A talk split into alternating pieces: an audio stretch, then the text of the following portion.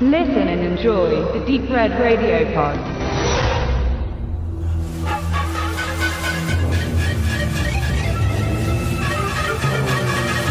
...2016 kam ein Reboot, Sequel, Geschichte von Kickboxer äh, auf den Markt. Auch mit Jean-Claude Van Damme, allerdings eben nicht als Kurt Sloan, sondern Kurt Sloan spielt jemand anders. Und das Ganze war doch recht erfolgreich gewesen, auch gar nicht so schlecht inszeniert, dass man einen zweiten Teil wagte. Und um den soll es nun heute bei uns in dieser Besprechung gehen. Äh, auf dem deutschen Markt mal wieder glänzend die äh, Verleihtitel Kickboxer, die Vergeltung. Das war der erste Film von 2016 und der jetzt aktuell rauskam, heißt Kickboxer, die Abrechnung. Brüstet sich gleich auf dem Cover mit großen Namen. Also Klar ist, dass äh, Alain Moussi wieder dabei ist als Hauptdarsteller, als Kurt Sloan. Auch Jean-Claude Van Damme ist dabei. Aber eben auch Mike Tyson und äh, Christopher Lambert werden hier angeboten auf dem Cover. Und tatsächlich spielen sie mit. Das kann man, dem kann man nichts entgegensetzen. Ich möchte damit sagen, dass der Film erstmal startet mit einer unheimlich merkwürdigen ja, ähm, Sequenz, wo man nicht genau weiß, ob es jetzt ein Traum ist oder irgendeine Erinnerung oder äh, der Bezug fehlt ein bisschen. Tatsächlich hatten wir Probleme, irgendwie eine Verbindung zum ersten Film herzustellen, irgendwie, inhaltlich. Ja, ich hatte mich ja sehr gefreut auf das Kickboxer Reboot. Also ich meine damals auch schon vor zwei, drei Jahren auf den ersten Teil. Natürlich großer Fan des ähm, ersten Kickboxer-Films mit äh, Jean-Claude Van Damme. Ganz großartiger Film. Und dann gab es ja einen zweiten Teil, einen dritten Teil, einen vierten Teil. Oft ist das, wenn man da auch ein bisschen irritiert durch den englischen Originaltitel, durch den deutschen Titel, welcher Teil steht jetzt äh, an welcher. Und da wurden ja teilweise noch Filme zusammengefügt, die eigentlich jetzt gar nicht in die Kickboxer-Reihe gehören. Aber der ursprüngliche Kickboxer mit Jean-Claude Van Damme aus den späten 80ern, ich glaube es war von 89, hatte immer einen sehr hohen Kultfaktor. Und ich hatte mich dann gefreut über eine aufwendiges, über ein aufwendiges Reboot, weil ja auch schon der erste Teil eben mit ähm, unter anderem Dave Bautista, eben schon erwähnt Jean-Claude Van Damme, Gina Carano und dem Alain Moussi, der Newcomer war, aber durchaus auch schon äh, was versprochen kon versprechen konnte. Äh, ja, konnte man sich drauf freuen. Und tatsächlich war der erste Kickboxer, wir müssen ja nochmal irgendwie kurz drauf den eingehen, um dann den Bogen zum zweiten Teil zu schlagen, hat eigentlich auch ungefähr gehalten, was ich mir erwartet habe. Ich hätte mir ihn noch ein bisschen größer produziert, noch ein bisschen spektakulärer erwartet, ähm, irgendwie vielleicht auch noch so ein bisschen mehr in dem Vibe des 80er Jahre Films. Hm, irgendwie war es dann aber eher so modernes Martial Arts, was man darin gesehen hat. Dann hatten wir auch wieder sehr stark eingebracht diese, diese, ja, Thriller, Krimi-Thematik, dass es dann, dann noch um irgendwie um, um Drogen und Polizei und was weiß ich geht. Das hat für mich so ein bisschen abgelenkt, aber irgendwie hat man eine ziemlich geradlinige Geschichte, zackig inszeniert, gute Kämpfe, ein sympathischer und glaubwürdiger Held, ein gut aufgelegter, wenn auch eben in Jahre gekommener Van Damme hat man bekommen. Also irgendwie war man damit eigentlich ziemlich zufrieden und ist durchaus, hat sich durchaus gefreut auf einen zweiten, der dann eben vielleicht nochmal einen draufsetzt. Nun versucht der zweite Teil insofern etwas draufzusetzen, als das Budget nochmal deutlich angehoben wurde. Wir haben hier von 13 oder 14 Millionen Dollar gelesen. Äh, Im Cast sind jetzt noch solche Namen hinzugefügt, also Dave Bautista, der den Tong Po gespielt hat, äh, ist natürlich jetzt nicht mehr dabei, aber wir haben stattdessen zum Beispiel Christopher Lambert, wir haben Mike Tyson, dann haben wir einen Mini-Auftritt, Ronaldinho. Ähm, das heißt, das liest sich erstmal alles viel größer. Leider enttäuscht der Film jedoch im Vergleich zu seinem Vorgänger.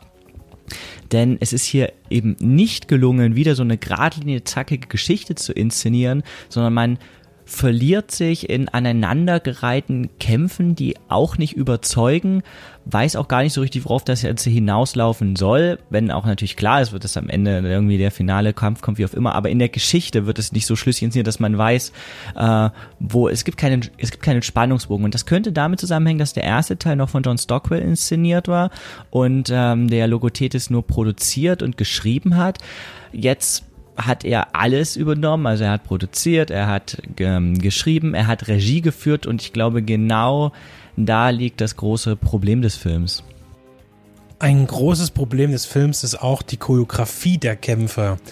Denn ähm, gerade bei Martial Art Filmen ist es nicht wirklich ein, ähm, ein Gebot, aber es ist ziemt sich eigentlich, die Kamera wenig zu bewegen, während, während man Kämpfe zeigt.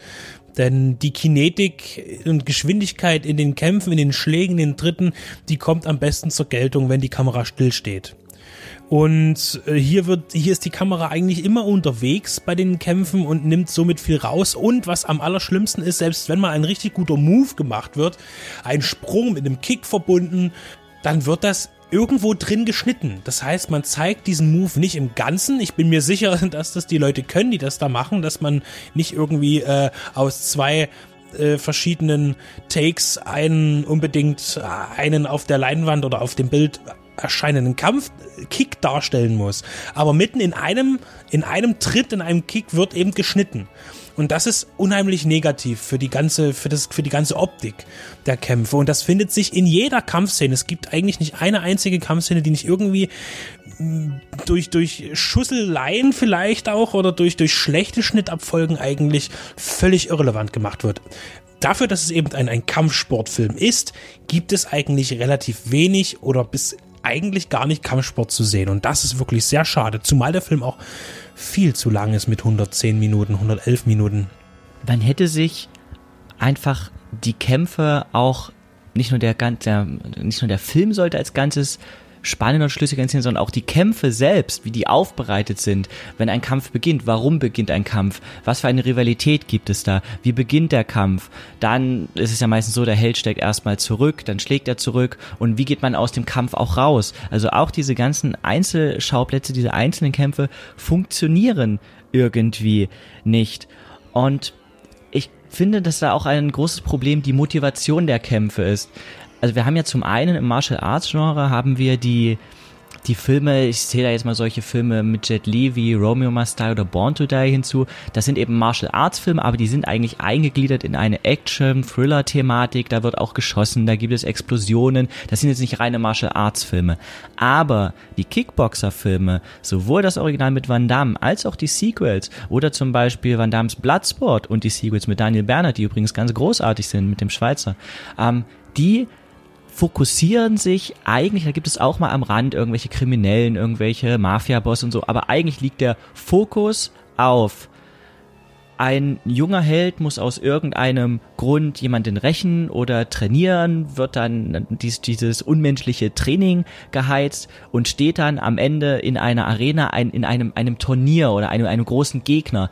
Aber innerhalb dieses, dieses Trainings, da geht es auch um, da geht es um Ehre, da geht es um Ehrenkodex, da wird auch wirklich Sport getrieben, da wird wirklich trainiert und dann auch am Ende in dem Kampf, manchmal ist es ja nur ein Einzelkampf, wird es in einem Kickboxer, aber oft ist es ja da wirklich ein Turnier, da hat man verschiedene Kampfstile und natürlich geht es da um Leben und Tod und natürlich sind die auch irgendwie alle kriminell, die das organisieren, aber letzten Endes gibt es Respekt zwischen den Kämpfern. Es wird nur selten natürlich, um das zu inszenieren, aber generell wird eigentlich recht fair gekämpft, wenn man jetzt zum Beispiel die, die Bloodsport, die Sequels der Bloodsport-Reihe anschaut und irgendwie hat es immer noch diesen, diesen Sportcharakter. Es geht jetzt nicht unbedingt darum, den anderen zu töten, sondern man möchte gewinnen und ich muss auch ehrlich sagen, dass ich auch immer noch bei solchen Filmen dann ein bisschen gerührt bin, wenn am Ende dann die Kämpfer haben sich bis aufs Blut da bekriegt, aber reichen sich dann noch die Hand und der, der, der Verlierer gratuliert dann, der eigentlich der Böse gratuliert dann doch nochmal irgendwie dem Sieger und dann hat man irgendwie ein gutes Gefühl. Und hier in diesem Film geht es eigentlich wirklich nur um Mord und Totschlag und die Bösen sind, sind wirklich böse. Es hat eigentlich nicht mehr viel mit, mit Sport und nicht mehr mit Martial Arts vor allem zu tun. Ja, da fehlt mir auch so diese, diese Kunst. Während des Sehens hatten wir auch nochmal äh, kommentieren müssen, dass man natürlich hier auch diese typische ähm, Trainingssequenz hat. Aber warum? Denn im ersten Teil hat eben äh, Kurt Sloan ja schon Dave Bautista besiegt und hat dafür trainiert.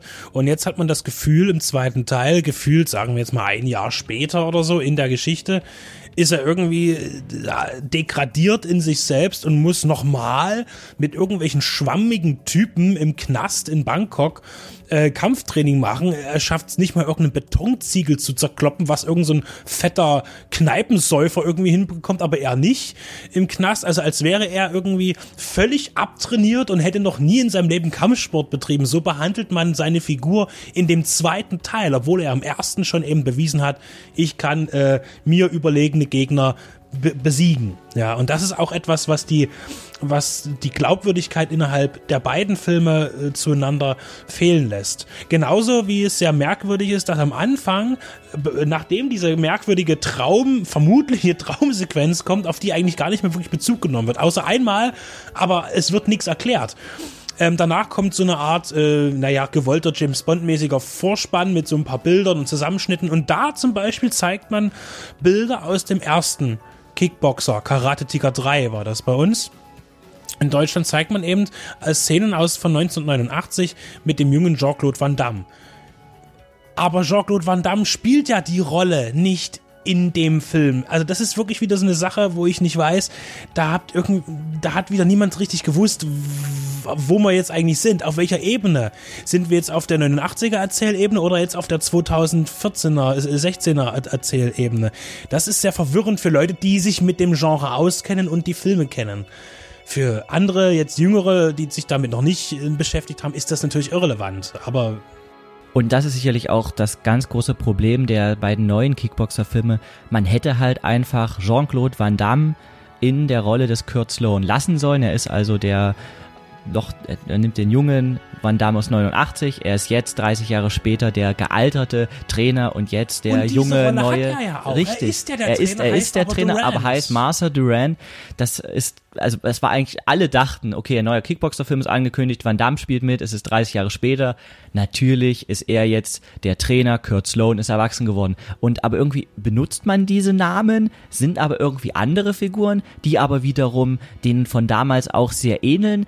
Und deswegen so fühlt sich auch der ganze Film an. Immer wieder wird man ein bisschen erinnert an das, was man doch so geschätzt hat. Andererseits ist es aber auch irgendwie wieder anders und aber auch nicht weiterentwickelt anders, sondern es werden Elemente eingefügt, die sich damit beißen und die nicht so richtig passen. Also man kann sich leider in diesen neuen Kickboxer-Filmen, das tut mir auch ein bisschen leid für den Hauptdarsteller Alain Moussi, der sein Ding wirklich gut macht, der sympathisch ist, nicht zu dick aufträgt und auch aussieht, als wäre er ein sehr fähiger Kämpfer. Tut mir so ein bisschen leid. Man kann sich in diesen Filmen nicht so richtig zu Hause fühlen. Und das ist ja genau, was man bei einem Remake von Kickboxer eigentlich möchte. Man möchte den anmachen und man möchte sagen, toll, dass das wieder da ist. Und gerade die Figur, von der man das am wenigsten erwartet, ist eigentlich die, die heraussticht. Denn tatsächlich ist Mike Tyson in seiner Darstellung, der auch ein bisschen das Training mit übernimmt im Knast, äh, eigentlich eine Person, die mit am sympathischsten und am echtesten irgendwie rüberkommt. Das ist tatsächlich wieder eine Überraschung, rettet den Film aber letztlich nicht. Also wirklich ähm, sehr, sehr unsymbiotisch. Die Szenenabfolge, die Kämpfe sind so zerstückelt, dass man keine Freude daran hat. Und ich weiß, es kommt wieder der böse Meckeronkel. Äh, Computereffekte, CGI ist in dem Genre eigentlich völlig unnötig in irgendeiner Form, ja. Ich war in jedem Drama und in der Komödie werden heute Himmel hinten eingefügt und so weiter. Das ist alles okay. Ist alles okay. Aber das wirklich bei den, man muss, man wollte unbedingt, wenn jemand getreten wird, dass dort irgendwie eine kleine Staubwolke dann am Arm, am Kopf oder an der Brust erscheint, wenn man getreten wird, weil es ja cool aussieht oder was auch immer oder eine gewisse Wucht symbolisiert. Aber diese, anstatt die Leute einfach mit ein bisschen Staub zu beträufeln vor dem Kampf, hat man nachträglich wirklich meistens, es gibt eine Szene, da hat man das dann auch richtig gemacht, aber meistens tatsächlich per Computer irgendeine 0815 Wolke dort einprogrammiert. Und das sieht wirklich schrecklich aus und nimmt auch irgendwie, man, man kann sich diese Kämpfe gar nicht genüsslich angucken, weil sie eben erstens nicht gut äh, choreografiert sind und zweitens mit diesem Zusatz von CGI völliger Blödsinn sind. Also wirklich. Mit dem zweiten neuen Kickboxer geht man eigentlich in die falsche Richtung, nachdem man sich über den ersten durchaus gefreut hat. Man geht immer noch ein bisschen mit dem Gefühl raus, dass man hofft, okay, vielleicht, wahrscheinlich kommt sicherlich noch ein dritter, dass der dann vielleicht doch die Dinge richtig macht und der die erhoffte Weiterentwicklung des ersten neuen Teils ist. Aber mit diesem Rückschritt ist die äh, Hoffnung wirklich verschwindend gering. Und wenn, da muss wirklich sehr viel passieren, weil so wie er jetzt ist, ist er eigentlich nicht zu empfehlen.